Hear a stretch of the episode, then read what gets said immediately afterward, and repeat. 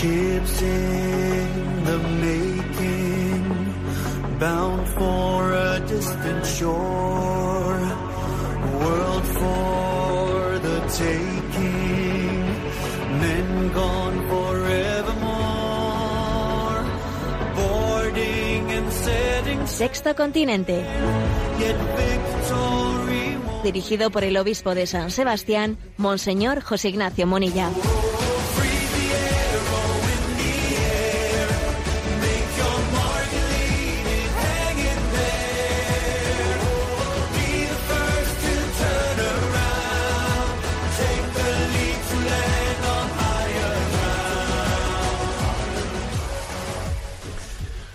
Cordial saludo a todos los oyentes de Radio María. Un día más, con la gracia del Señor, nos disponemos a realizar este programa llamado Sexto Continente, que lunes y viernes de 8 a 9 de la mañana, una hora menos en las Islas Canarias, realizamos aquí en Radio María España. Y este programa, 7 de junio, lo realizamos al día siguiente del Corpus Christi. Y sabéis lo que quiero compartir con vosotros. El eco, el eco del Corpus Christi celebrado ayer lo comparto con la siguiente expresión. ¡Viva Jesús! ¡Viva Jesús!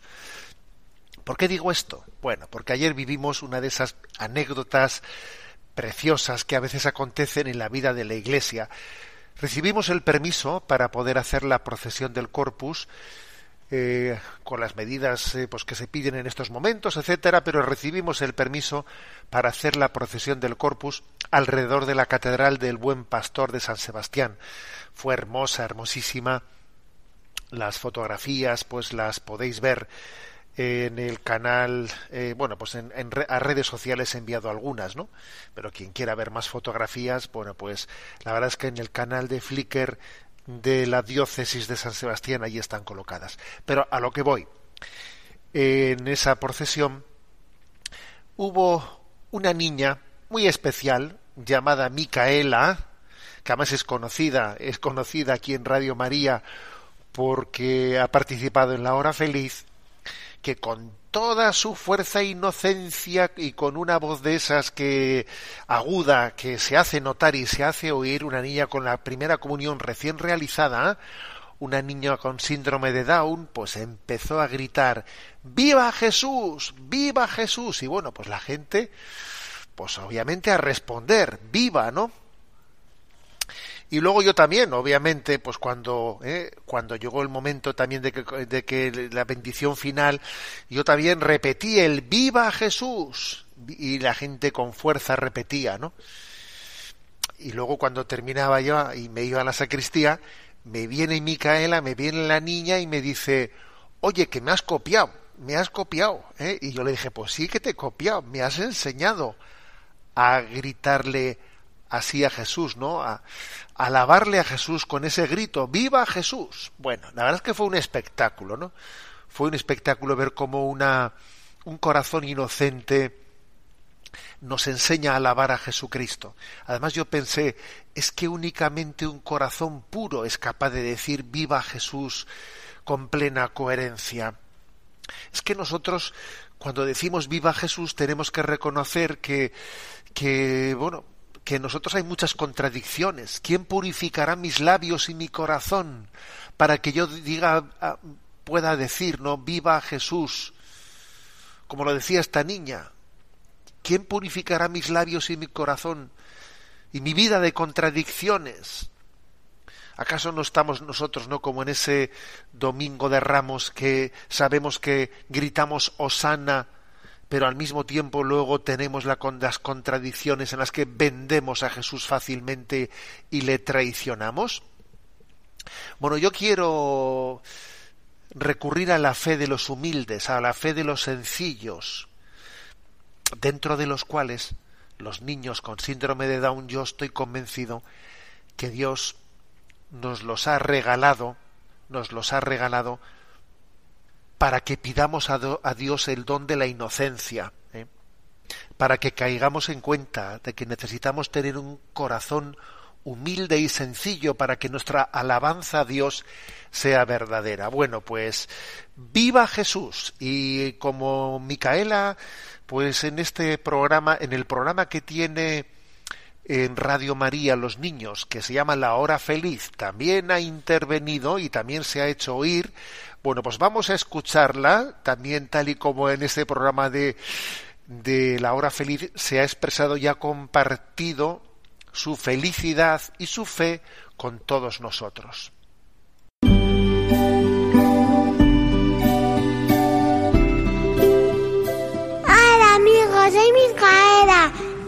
San José es hijo bueno.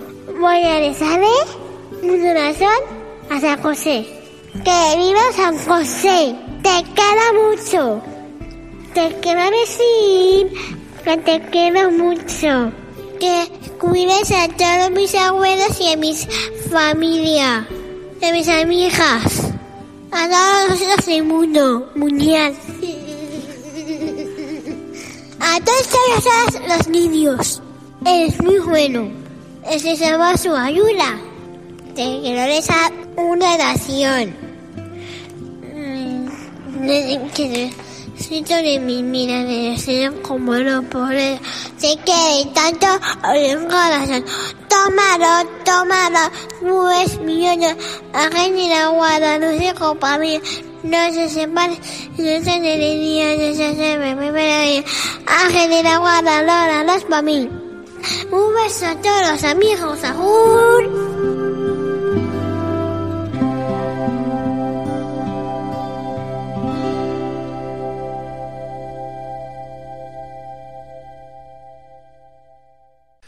Sexto Continente es un programa que tiene interacción con los que sois usuarios en redes sociales, en Instagram y en Twitter, a través de la cuenta arroba obispo munilla, con los que sois usuarios de Facebook, en el muro que lleva mi nombre personal de José Ignacio Munilla, y recuerdo que los programas anteriores están a vuestra disposición tanto en el podcast de Radio María como en la página web multimedia www.enticonfio.org Ahí hay un apartado que se llama Sexto Continente donde accedéis fácilmente a esos, a esos programas anteriores. Y vamos a proseguir con nuestro momento Chesterton. ¿eh? Dentro de esos aforismos que solemos comentar en las obras de Chesterton, nos toca hay uno que es muy recurrente, que es el de ideas. ¿eh? El término, el concepto de ideas, obviamente, pues eh, está muy, muy abordado por Chesterton desde muchas perspectivas. Chesterton es un elogio a la racionalidad. Él las cosas las razona y cuando rebate, rebate con razones. No, no es un hombre de visceralidades, sino es una gran racionalidad la que él tiene, ¿no? Si bien es verdad que tampoco es una racionalidad fría, y teórica y abstracta, ¿eh? la de Chesterton, sino que es una racionalidad al mismo tiempo a la que él le pone corazón. ¿eh? El equilibrio entre racionalidad y el corazón, ¿eh? pues la verdad es que es un equilibrio muy importante en la vida. Bueno, entonces digo que Chesterton es un elogio a la racionalidad. Entonces partimos de la primera reflexión suya. El camino más corto para lo práctico es a través de la teoría, dice él. Ahí va, llama la atención esto, ¿no? ¿Qué quiere decir? Bueno, lo que quiere decir es que eh, ojo con que uno diga, mira, a mí no me importa las razones, yo lo que quiero es lo, a lo práctico, el atajo del practicismo, ¿no? A lo mío, yo vamos a sacar aquí eh, las castañas de lo que de lo que nos conviene, pero no busques muchas razones, no busques muchas explicaciones, y eso él lo denosta, lo rechaza. Dicen, mira, el camino más corto para lo práctico es a través de la teoría. Él quiere decir teoría, quiere decir a través de la razón, a través de la verdad. Tú no puedes desligar lo práctico ¿eh? de, la, de lo verdadero. No sino que tiene que los pasos que das, que das tienen que estar fundamentados. Tienes que saber por qué haces las cosas y qué es lo que persigues. No, no renunciar a pensar y a lo práctico, a lo práctico. No, eso es, eso es el camino, eso es el camino al abismo, obviamente. ¿eh? Bueno, dicho esto, luego él, eh, que es un defensor de la racionalidad, eh, hay un montón de pensamientos suyos que dejan, subrayan, ¿eh? dejan patente que cuando un hombre no opta por la racionalidad, pues entonces se entrega a los relativismos y a sus derivadas, a lo políticamente correcto y tantas otras cosas, ¿no? Por ejemplo, dice Chesterton, si un hombre no tiene doctrinas, tiene prejuicios. Eh, fijaros, se rechazan el que un hombre tenga convencimientos, ¿no? De fe. Yo tengo doctrinas, o sea, tengo una fe, tengo un credo. Si tú no tienes doctrinas, vas a tener prejuicios. ¿Eh? obviamente es un signo de, madurez el que uno tenga convencimientos de fe.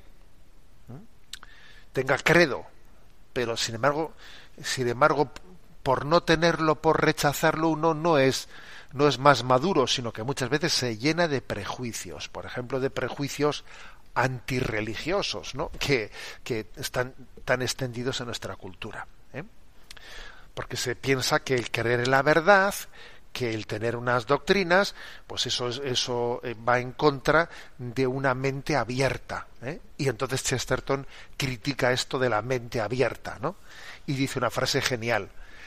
Tener una mente abierta es como tener la boca abierta.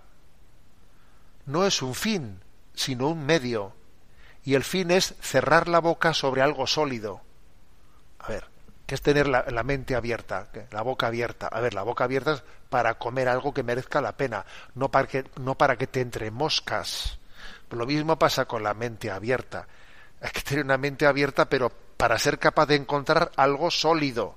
O sea, una verdad, una, algo una racionalidad, algo sobre lo que poder fundar mi vida, no es no caer en el esnovismo de estar en cada momento pues a ver a ver qué cosa qué novedades encuentro, ¿no? Eso es contrario, ¿no? al sentido de la racionalidad. Y criticando ese esnovismo tiene también expresiones geniales Chesterton, como por ejemplo esta, ¿no? Dice, es una locura discutir si las ideas son viejas o nuevas, en vez de hacerlo acerca de si son falsas o verdaderas. Oye, a mí no me vengas con que es que tienes un pensamiento muy antiguo, tienes un pensamiento muy tradicional, pero a ver, que, que mi pensamiento sea nuevo, sea antiguo, o sea, o sea viejo, eso ¿qué importará? Lo importante es si es verdadero o es falso. Que algo sea nuevo o viejo, eso no le da calidad. Lo que le, lo que le dará consistencia es si es verdadero o es falso. Y entre otras cosas, Chesterton desenmascara muchas supuestas novedades diciendo que son de novedades tienen poco ¿eh? y tiene esta famosa expresión que dice en nueve de cada diez ocasiones lo que se llaman ideas nuevas no son más que viejos errores porque entre otras cosas, eh, después de, claro, pues una historia de la humanidad ya muy amplia, es muy difícil ser original incluso diciendo tonterías, ¿eh? Pues porque las herejías ya se repiten unas a otras. O sea, es muy difícil ser un hereje eh, original. Las, las, los errores eh, los errores actuales, muchos de ellos son reediciones de errores, errores antiguos, ¿no?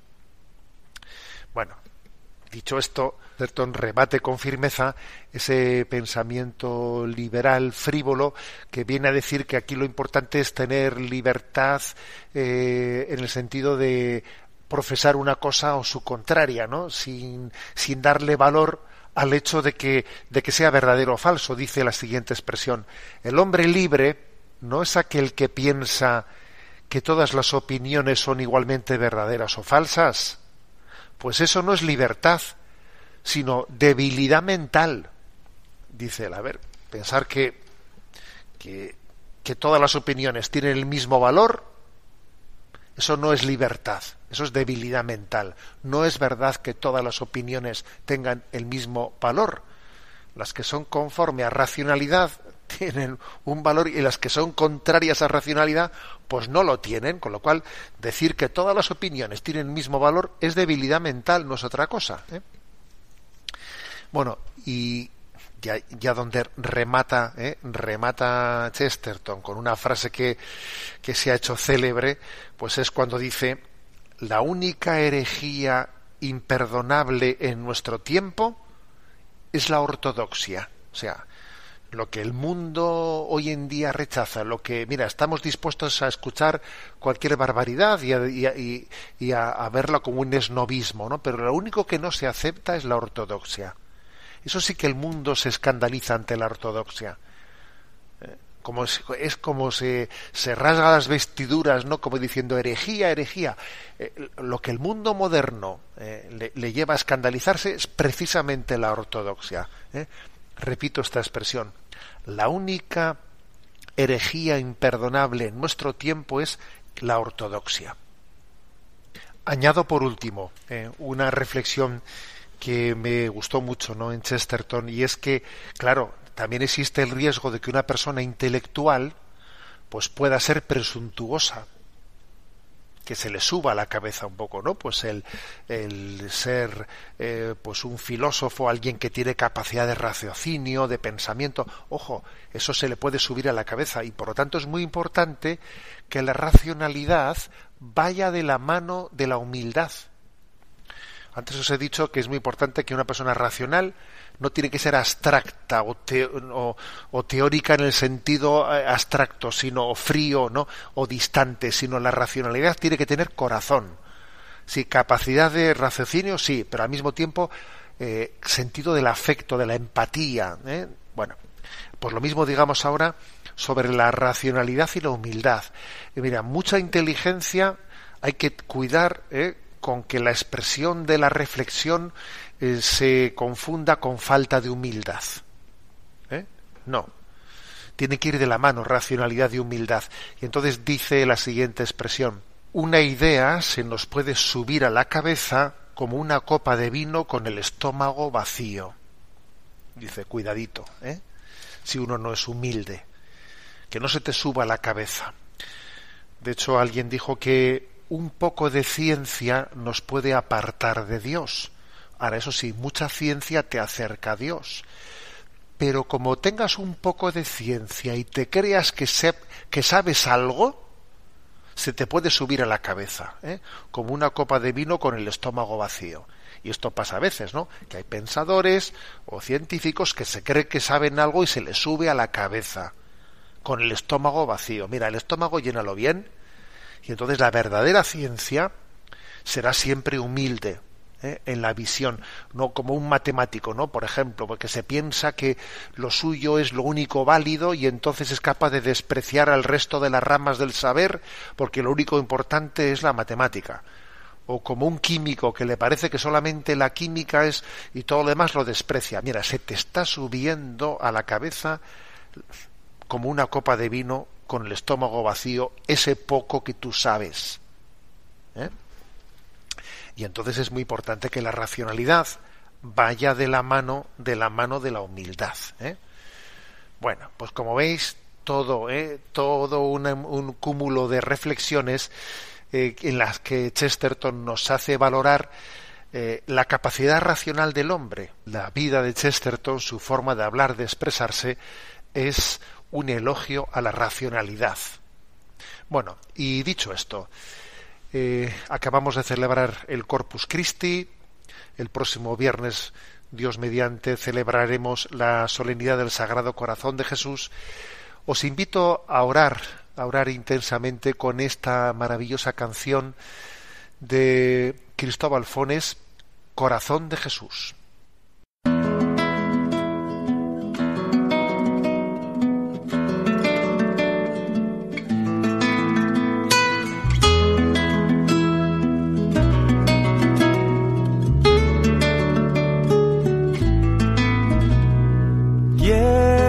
De un amor infinito que se vuelve niño frágil, amor de hombre humillado quiero hablar de un amor apasionado. Con dolor carga nuestros pecados Siendo rey se vuelve esclavo, fuego de amor poderoso. Salvador, humilde, fiel, silencioso. Amor que abre sus brazos de acogida. Quiero hablar del camino hacia la vida. Corazón paciente, amor ardiente Quiero hablar de aquel que vence a la muerte. Quiero hablar de un amor generoso que hace y calla amor a todos, buscándonos todo el tiempo, esperando la respuesta, el encuentro sus brazos de acogida. Quiero hablar del camino hacia la vida, corazón paciente, amor ardiente. Quiero hablar de aquel que vence a la muerte.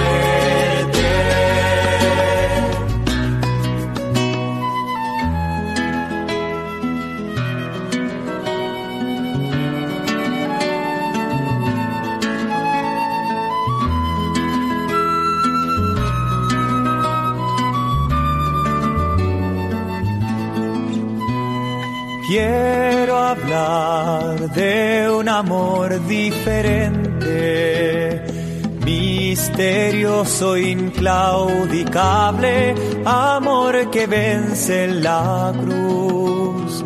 Quiero hablar del corazón de Jesús. Amor que abre sus brazos de acogida. Quiero hablar del camino hacia la vida corazón paciente, amor ardiente.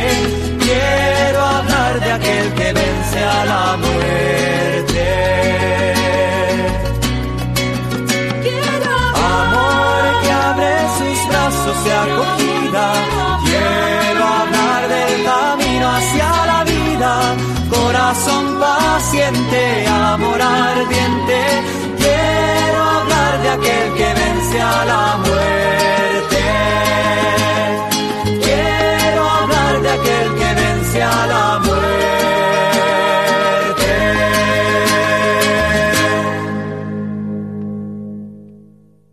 Nuestro rincón del DOCAT nos toca el punto 247.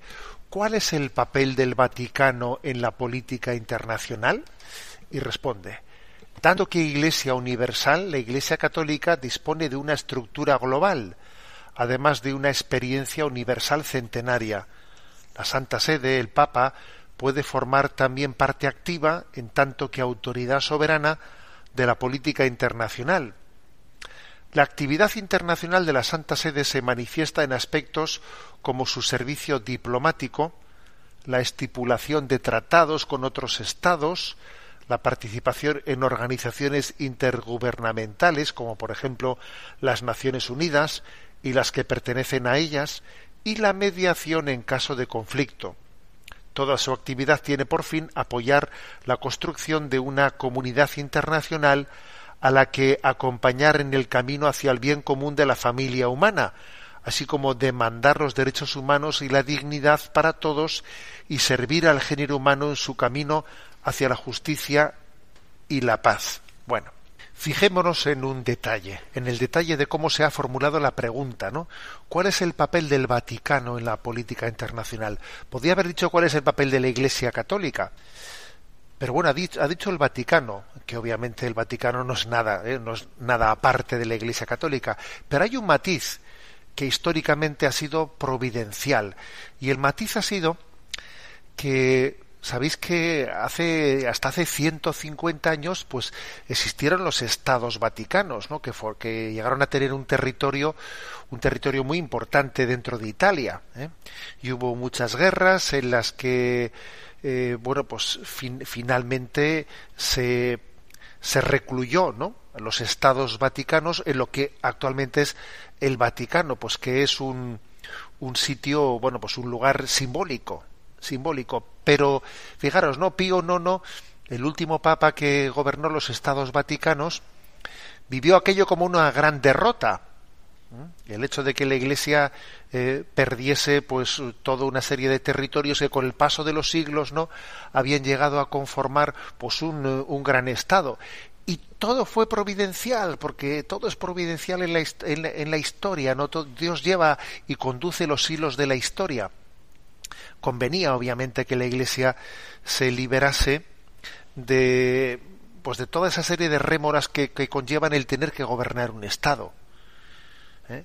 Pero por otra parte convenía que quedase un pequeño Estado, ¿eh? una ciudad-Estado como la del Vaticano, que aun siendo ínfima convenía que en la providencia de Dios pues se quiso que permaneciese y eso le ha permitido a la Iglesia por tener un estatus pues muy diferente del resto de las religiones pues poder estar representada en Naciones Unidas tener eh, embajadores eh, ante todas las naciones que son los nuncios eh, los nuncios del Papa poder tener un tipo de relaciones internacionales, poder ayudar también a veces a mediando, mediando entre los estados con, con problemas, ha habido una circunstancia histórica que ha hecho que la Iglesia Católica pues haya podido en este momento no pues tener eh, que esté pudiendo tener un tipo de presencia en las relaciones internacionales y, un, y una aportación al bien común y a las relaciones internacionales pues muy hermosa, muy bella. Yo creo que es una,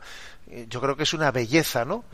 Una, belleza, una maravilla, una, una situación humilde, pero al mismo tiempo eh, efectiva, la, la, que puede tener la Iglesia Católica desde ese estatus internacional que tiene por el hecho de tener, ¿no?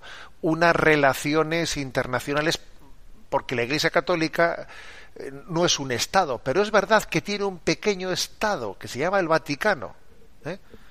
Entonces, eh, esta historia, eh, esta historia es importante para entender cómo ahora la Iglesia pues, puede hacer un aporte desde, desde, su doctrina social, como dice este punto que estamos comentando, que es el 247, toda su actividad tiene por fin apoyar la construcción de una comunidad internacional a la que acompañar en el camino hacia el bien común de la familia humana, así como demandar los derechos humanos y la dignidad eh, de, los, de los pueblos que son especialmente pues ninguneados no por los más poderosos. Bueno pues es que es hermoso como como Dios nos ha llevado en la historia y nos ha puesto en una situación de poder tener no esa aportación tan grande dentro de la comunidad internacional Vamos a dar paso a la intervención de los oyentes. Sabéis que tenemos un correo electrónico habilitado, sextocontinenteradiomaria.es, al que podéis escribir, formular vuestras preguntas, aportaciones, sextocontinente@radiomaria.es. Vamos a pedir que desde la emisora nos vayan presentando las preguntas seleccionadas. Buenos días, adelante. Muy buenos días, monseñor. Una oyente nos plantea le pido un consejo para responder ante la situación de que una conocida cuya madre tiene Alzheimer, al igual que la mía, se me desahoga diciendo que piensa que Dios no quiere a las personas con esta enfermedad al permitirles ese sufrimiento. ¿Qué le puedo decir a esta amiga al mismo tiempo para que valore mucho esta vida de entrega que lleva cuidando a su madre?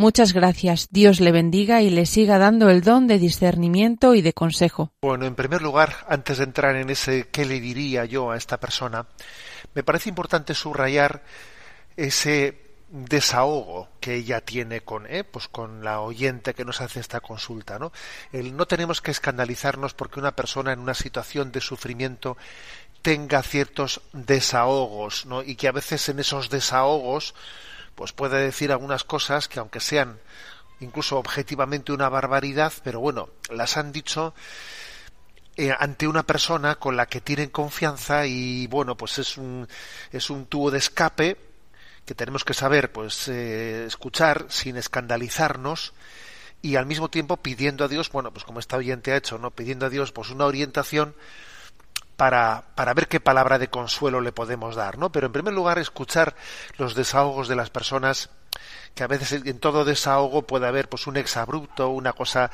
eh, pues por ejemplo, no como este caso, cómo Dios eh, eh, no quiere a estas personas, bueno, pero claro, eso está dicho por un corazón que sufre y que aunque haya dicho pues una pues objetivamente una barbaridad, pero creo que hay que escucharlo con paciencia y cariño, como el Señor le escuchaba a Job, pues cuando estalló, eh, cuando estalló y, necesitaba desahogar su corazón herido, ¿no? Bueno, eso vaya por delante, ¿no? Y yo le diría a esta persona, mira, la prueba de que Dios no se olvida de una persona con Alzheimer como tu madre, la prueba eres tú, eres tú la mejor prueba, porque tú, mira, la estás cuidando, la, la, la, sigues amando y la mejor prueba eres tú. ¿eh? Recuerdo haber visto pues un, eh, una escena ¿no? que me conmovió y la he compartido muchas veces en el día del Domun eh, de una de una religiosa que está hablando no pues con un con una persona verdaderamente pues pues herida despojada de, de, salud postrada hecha polvo no y entonces la religiosa pues bueno está escuchando la confidencia de este hombre herido que de esta persona que en su situación de, de, tanto sufrimiento sin embargo le dice que sabe que Dios le quiere no y entonces la religiosa le dice y cómo sabes que Dios te quiere y le dice este enfermo no a esta religiosa porque tú me quieres yo sé que Dios me quiere porque tú me estás queriendo, pues yo le diría lo mismo, ¿no? A esta mujer, mira, la mejor prueba de que Dios quiere, ¿no? Sigue queriendo a esa persona con Alzheimer es que es que eres tú, de que tú, tú le sigues queriendo y Dios te ha dado a ti la fuerza para quererle, ¿no? Bueno, yo creo que eso es clave. También le diría otra cosa, le diría, mira, toda situación de prueba como la que tú estás viviendo, ¿eh? como la que no, porque además, si no me equivoco, quien nos hace la consulta, también ella tiene su madre con Alzheimer, ¿no? Esta prueba que vivimos de tener pues unos madres, unos padres con Alzheimer, quizás es una, una situación en la que Dios nos ayuda a superar la frivolidad.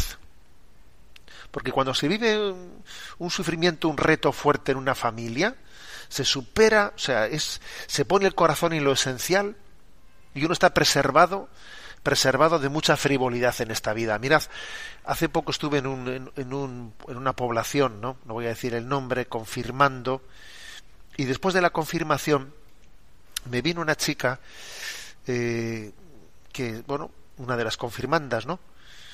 Y me habló, mm, vamos, cursó conmigo unas palabras sobre la importancia de que seamos, de que ella, ¿no? Y, los que se han confirmado pudiesen ser testigos de la fe en medio de un desnortamiento de sus compañeros, pues tremendo, ¿no? Claro, y, me habló de una manera que yo dije, pero esta chica, ¿de dónde ha salido? ¿Pero cómo, me ha hablado con esa madurez? Pero si tenía 16, 17 años, esa chica, ¿de dónde, de dónde ha salido, no? Y entonces, bueno, luego pregunté por ella y me dijeron, pues que, que luchaba con el, contra la anorexia, ¿no? Y que tenía un sufrimiento grande, ¿no? Y, y, así me expliqué, y dije, fíjate tú, fíjate tú, es que era difícil entender que una chica de esa edad pudiese tener esa madurez con la que me estaba hablando si no hubiese sido, ¿no? Porque, porque hubiese, bueno, pues algo que que lo, lo encuadrase, ¿no? Y era el sufrimiento que ella tenía, ¿no? Pues, pues, por, con lo que es la anorexia, etcétera, lo que le había dado, pues, un perfil muy distinto al resto de los jóvenes, un perfil de profundidad, de madurez, que a mí me llamó la atención y sin saber yo esa historia dije, esta chavala de dónde ha salido, pero cómo, cómo habla con esa.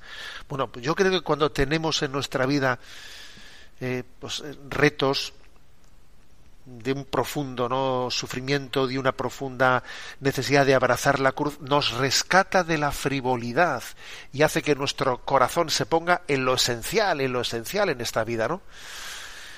Y por último, obviamente, pues le diría, ¿no? a esa a esa persona que sufre acompañando a su madre con Alzheimer, que para poder tener la perspectiva adecuada de las cosas hay que mirar desde lo alto. Hay que mirar desde lo alto, ¿no? Y entonces, pues ese mira desde lo alto es decir, ¿y esto desde la eternidad cómo se ve? ¿Cómo será mi encuentro con mi madre en la eternidad? A ver, que esta vida es un abrir y cerrar de ojos, que esto es como Santa, con lo que dice Santa Teresa de Jesús, que la vida es una mala noche en una mala posada, que es que esto es un plis plas, ¿eh? que enseguida mi madre marchará y yo marcharé detrás de ella, y entonces, a ver, pues eh, en esta situación para entenderla hay que esto hay que mirarlo desde arriba, ¿no? Y hay que mirarlo desde el abrazo que madre e hija vivirán, ¿no? Pues en, en la eternidad. Y esa madre te acogió a ti cuando tú eras absolutamente incapaz, ¿no? Y cuando tú eras un bebé y lo necesitabas todo de ella, y ahora tú le acoges a ella, pues sintiéndose perdida, desnortada y, y siendo en el fondo pues casi un niño, ¿no? Volviendo, volviendo a esa etapa de absoluta dependencia que hemos, tenido de mm, en la infancia, ¿no? Así hemos nacido con una absoluta dependencia y así a veces fallecemos, ¿no? Con una absoluta dependencia. ¿Y entre medio qué? Pues mira, entre medio aprendemos a confiar a Dios, ¿eh? A confiar en Dios. Nacemos con una absoluta dependencia. A veces morimos con una absoluta dependencia. Entre medio entre medio no perdamos el norte, entre medio aprendamos a confiar en Dios. ¿eh?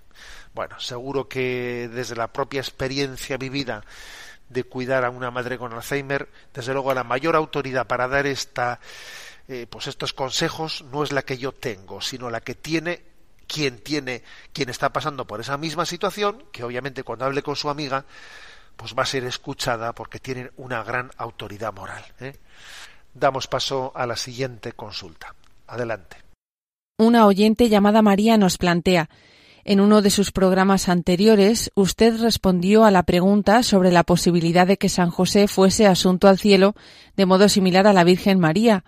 Pues bien, me pregunto si Moisés y el profeta Elías fueron asuntos al cielo, ya que aparecen junto al Señor en la transfiguración.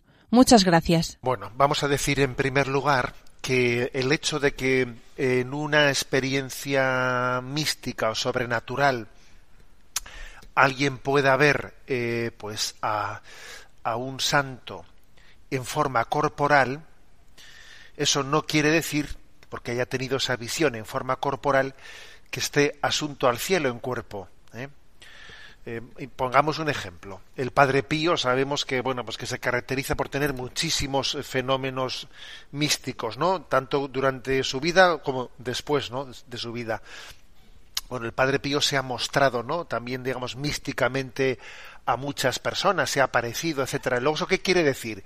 Que si se ha aparecido después de, de su muerte, ¿quiere decir que está asunto a los cielos en cuerpo? No, no. Lo que ocurre es que, obviamente, cuando Dios quiere, bueno, pues comunicarse con nosotros o mostrarnos a un santo, tiene que necesariamente hacerlo en una forma corporal, porque nosotros, bueno, pues tenemos una capacidad de, comprensión de la realidad que necesitamos una cierta forma corporal.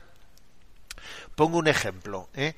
eh pues si, si, uno ve, si uno va al capítulo 16 de San Lucas, donde se habla de la parábola del rico y del pobre Lázaro, ¿no? Ahí cuando se relata esa parábola dice, ¿no? Sucedió que murió el mendigo y fue llevado por los ángeles al seno de Abraham. Murió también el rico y fue enterrado. Y estando en el infierno en medio de los tormentos, levantó los ojos y vio de lejos a Abraham y a Lázaro en su seno. Y entonces les dijo, bueno, ¿eso qué quiere decir? Que si le vio a Abraham y a Lázaro al verles entonces es que estaban asuntos al cielo en cuerpo, Lázaro y Abraham, no, sencillamente que es que para, eh, pues para, ya sé que es una parábola, pero extraigo también eh, pues esta digamos consecuencia lógica de esta parábola. Cuando hablamos de ver es que necesitamos no necesitamos pues una, una forma corporal para, para entender que estamos ante Lázaro o que estamos ante un santo. Por lo tanto, el que se haya mostrado allí en el monte Tabor Moisés y Elías junto con Jesús, eso no quiere decir que estén asuntos al cielo en cuerpo. ¿eh?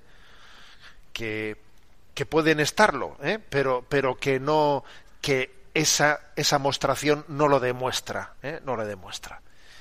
Luego, por otra parte, hay que decir que, bueno, pues en el caso de Elías, pues podría no tener más, más base el poder decirlo por aquello de que en el libro de los eh, en el segundo libro de los reyes capítulo segundo se, se narra como pues un carro de fuego eh, arrebató a Elías y le subió a los cielos no cabría eh, extraer de ahí tal cosa pero la iglesia obviamente no ha entrado en esa afirmación y de Moisés yo creo que cabe decirlo mucho menos ¿eh? Porque bueno, eh, en el libro del Deuteronomio concluye con la muerte de Moisés, y allí se dice cómo Moisés murió en el territorio de Moab ¿eh? y fue enterrado en el valle de Moab frente a, a Bel Peor. Y también es verdad que dice que hasta el día de hoy nadie ha conocido dónde está la tumba de Moisés, pero bueno, no me parece muy lógico ¿eh? afirmar que Moisés esté asunto a los cielos. Y máxime cuando dice que Yahvé no le permitió entrar en la tierra prometida, eh, también pues, por, por, sus, eh, por sus deficiencias, por sus pecados, por sus deficiencias, no le permitió entrar en la tierra prometida, ¿no? Y, fue, y murió antes de entrar en la tierra prometida. Entonces, por eso que esté asunto a los cielos me parece un tanto, digamos, incoherente. ¿eh? Pero vamos, yo creo que con, que con estas matizaciones y precisiones, eh, pues más o menos hemos respondido a la pregunta. Adelante con la siguiente cuestión planteada. Nos escribe Montserrat. Vivo en Reino Unido y ayer en mi parroquia se anunció que a partir de esta semana se permitirán perros en la iglesia y también en las adoraciones y otros cultos, separando a la izquierda las personas con perro y a la derecha los que tengan miedo a los perros. Me he quedado muy sorprendida y no sé qué pensar. No quiero criticar sin conocimiento, pero no me parece muy adecuado, la verdad.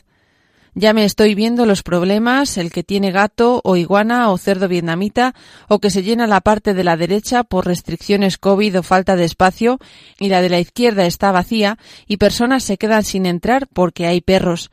Le agradezco como siempre una palabra de discernimiento. Un abrazo en el Señor. Bueno, uno se piensa que lo ha escuchado todo en esta vida, pero siempre se lleva sorpresas. ¿eh? Y antes de entrar en una palabra de discernimiento, que también yo voy a tener, ¿no? Pues igual que la oyente que ha formulado la pregunta, un sentido crítico, ¿no?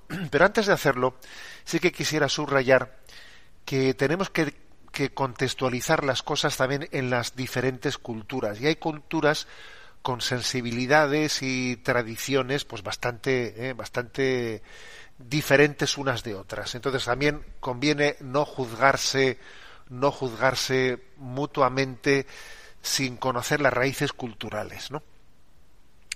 Pero en todos los sentidos, ¿eh? También a veces desde el mundo anglosajón, pues se, ve el mundo hispano y pues como un mundo bárbaro. Bueno, un momento, ¿eh? Ojo, o sea, cada uno partamos de, de un respeto de, de las culturas, ¿eh? Sin dogmatizar los juicios éticos eh, eh, que en el fondo están más ligados a, a los recorridos culturales, ¿no? Bueno, dicho esto, dicho esto, mm, yo creo que haciendo una, una, reflexión más a nivel global, es obvio que la soledad ¿no? en la que se viven pues en, grandes sectores de nuestra sociedad esa falta de relación interfamiliar, eh, falta de relación social, cada uno aislado en una, en una burbuja, eso pues es un caldo de cultivo muy propicio para que estemos recurriendo a los animales para intentar con ellos eh, compensar nuestras carencias afectivas y, nuestra, y la carencia de relaciones personales y eso um, obviamente pues eh, en el fondo es tapar un problema tapar un problema, ¿eh? el hecho de que tengamos una carencia de relaciones personales y que recurramos al perrito, ¿no? y que tengamos perrijos en vez de hijos porque esta es otra, ¿no? La crisis de natalidad también muchas veces se intenta compensar con perrijos. Eso nos lo tenemos que hacer ver. ¿eh? Añadamos a esto otra cosa, y es que en, la medida en que el hombre se animaliza, se pretende personalizar a los animales. Hay una crisis antropológica bastante seria. Y en la medida en que hay una visión animalizada del hombre, pues paradójicamente hay una visión personalizada de los animales. Esto comenzó hace mucho tiempo, ¿no? Hace mucho tiempo. Bueno, pues una cosa son las fábulas en las que se eh, habla de los animales de una manera personalizada, ¿no? Las fábulas, oye, pues siempre, siempre han existido en la cultura, pero yo creo que ahora, ahora se ha dado otro, otro salto, ¿no? Que ya parte de, de una crisis, de una crisis cultural. Entonces, bueno, ¿qué opino yo de esa iniciativa anglosajona? Pues, a ver, pues yo, con todos mis respetos, me quedo con nuestra tradición hispana. Aquí llega el día de San Antonio y bendecimos a los animales. Claro que los bendecimos, vemos en ellos un don de Dios. Y, y, obviamente no, no vemos con malos ojos que existan las mascotas, etcétera, pero, pero sin que sustituyan las relaciones personales. Y, he tenido la curiosidad, a raíz de esta pregunta, de teclear en Google eh, San Antón, bendición de animales, para ver si alguna de las que se ve pues está hecha dentro de las iglesias, ¿no? Y con satisfacción, ¿eh? pues he descubierto que todas las bendiciones que se ven, todas las fotografías, están hechas en el exterior de los templos. O sea, no se introduce a los animales al templo, ¿no? Y, y creo que además las personas de campo son las que nos tienen que enseñar eh, pues los parámetros de cómo eh, de cómo relacionarnos con los animales, ¿no? De cómo, de, qué tipo de, eh, de, de uso tener con los animales. Yo creo que no debe de ser el hombre, el hombre urbanita que muchas veces parte de una soledad eh, que intenta compensar su soledad, ¿no? El que tiene, el que está en la situación más adecuada, pues para ser un modelo de cómo relacionarse con los animales. Me parece que es el hombre de campo, el que, bueno, el que tiene sobre él, ¿no? Pues toda una cultura ancestral eh, de, de convivir, ¿no? Eh, con, en medio de los animales el que más nos puede mostrar, ¿no? Cómo, cómo relacionarse con ellos. Esto yo lo digo porque también soy, he tenido una madre, una madre de caserío y, y la verdad es que me parece que la gente de caserío, la gente de campo, nos debe de, nos debe de enseñar mucho, ¿no? En la manera de relacionarnos eh, con los animales, a los cuales se les tiene afecto, etcétera, ¿no? Pero no se les ama en el sentido pleno de la palabra. Y quizás ya sé que lo que estoy diciendo ahora puede generar una cierta crisis, ¿no? Pero es así. A los animales se les tiene afecto, pero no se les ama en el sentido más profundo y pleno y pleno de la palabra, ¿no? El amor es interpersonal, el amor es entre personas, no es entre persona y animal, entre persona y animal se tiene afecto. Bueno, en resumen, que yo me quedo con la tradición española y confío en que no lleguemos a ver ese día en que entre nosotros se introduzcan los animales en los templos. María Omar nos escribe desde Palma de Mallorca. Buenos días, Monseñor. En primer lugar, felicitarle por su programa Sexto Continente y por su fantástica labor evangelizadora y de enseñanza. A mi marido y a mí nos gustaría saber en qué momentos del día se reza la liturgia de las horas y en caso de no tener tiempo de rezar todas las oraciones, salmos, alabanzas y lecturas que corresponderían a un día completo, conocer cuáles son las más importantes para iniciarnos en la práctica. Hemos mirado libros por Internet y como tienen un precio alto, ayer decidí bajarme una aplicación de la liturgia de las horas en el móvil. Lo que pasa es que me di cuenta de que el conjunto de todos los rezos del día eran muy extensos, Quizás más vale empezar poco a poco para aprender a disfrutarlo. Reciba un cordial saludo, gracias por su dedicación y tiempo. Que Dios le bendiga. Bueno, pues la verdad es que es una maravilla descubrir la liturgia de las horas. ¿Sabéis que los sacerdotes, cuando nos ordenamos de diáconos, cuando nos ordenamos de diáconos, allí hacemos la promesa del rezo de la liturgia de las horas, en su integridad. ¿eh? Eh, digamos que el ministerio ordenado se reza en la integridad la liturgia de las horas, que son eh, los laudes, hora intermedia, vísperas, oficio de lectura y completas. ¿eh? En la vida religiosa también, pues aunque no se haga esa esa promesa, eh, pero sí está incluida dentro, eh, pues en muchísimos, ¿no? En muchísimas órdenes religiosas dentro de su, bueno, pues de su forma de vida. ¿eh? Y además los monjes, los monjes suelen tener como, pues una columna vertebral de su vida, ¿no? De su vida, de su horario diario, el rezo de la liturgia de las horas. Creo que Radio María, una de las grandes aportaciones que ha hecho, ¿no? A la espiritualidad y al cuidado de la vida religiosa ha sido no sólo el haber mantenido eh, pues el rezo del Santo Rosario. A veces se ha dicho que el rezo del Santo Rosario pues es eh, la oración que suple suple a los que no rezan la liturgia de las horas, ¿no? Los monjes que, que no sabían leer, porque, porque había también monjes en, la Edad Media, ¿no? Pues que no podían, o sea, que no eran capaces de leer, eh, que no estaban alfabetizados, ¿no? Recurrían al rosario, rezaban partes del rosario, eh, un poco compensando el que el que no pudiesen ellos leer la liturgia de las horas. Pero eso no es así. ¿eh? El rosario no es un sustituto de la liturgia de las horas. La liturgia de las horas es la oración por antonomasia de la Iglesia.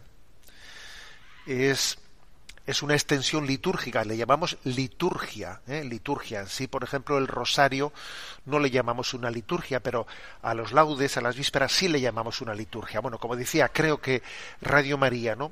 De las, las grandes eh, aportaciones que ha hecho es la popularización de la liturgia de las horas los cuales dentro de toda la liturgia de las horas, como iguales puede ser excesiva eh, o, demasiado profusa para que quizás un seglar, un laico, lo pueda integrar en su vida, ¿cuáles son las horas principales? Sin duda alguna, los laudes y las vísperas. Por ejemplo, pues uno dice, a ver, y si tengo que elegir, ¿usted qué me aconseja? Pues igual las vísperas.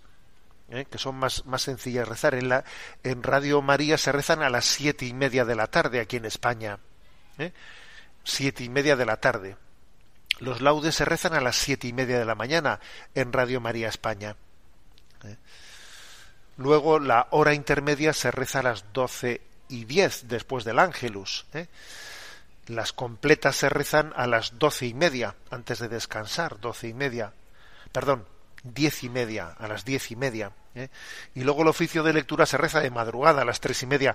El oficio de lecturas a diferencia del resto de las horas, eh, no tiene como un, un, horario especial para ser rezado. Los laudes se rezan a primera hora de la mañana, vísperas a la tarde, completas antes de descansar, hora intermedia, como su nombre indica, ¿eh?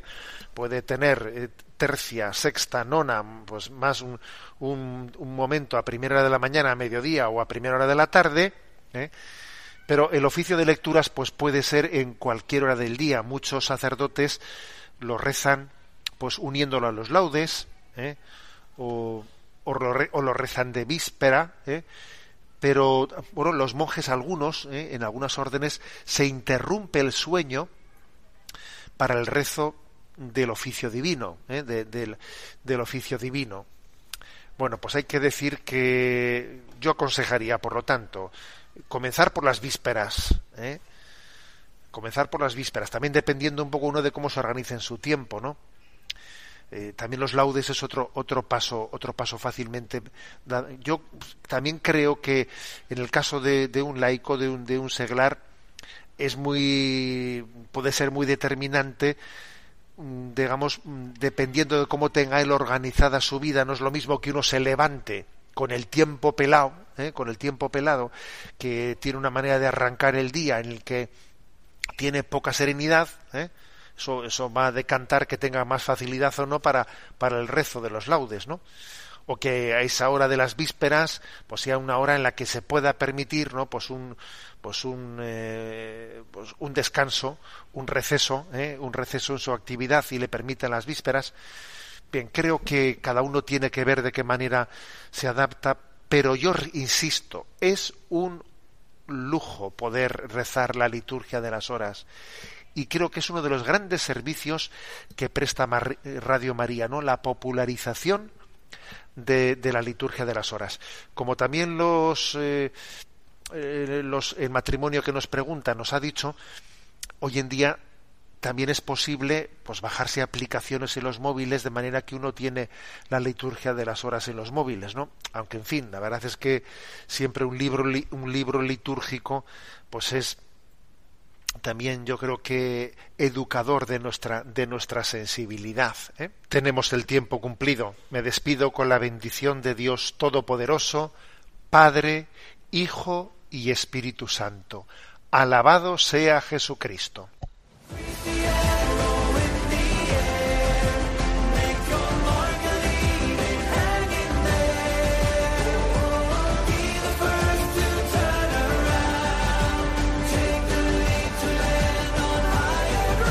Y así finaliza en Radio María Sexto Continente, un programa dirigido por el obispo de San Sebastián, Monseñor José Ignacio Monilla.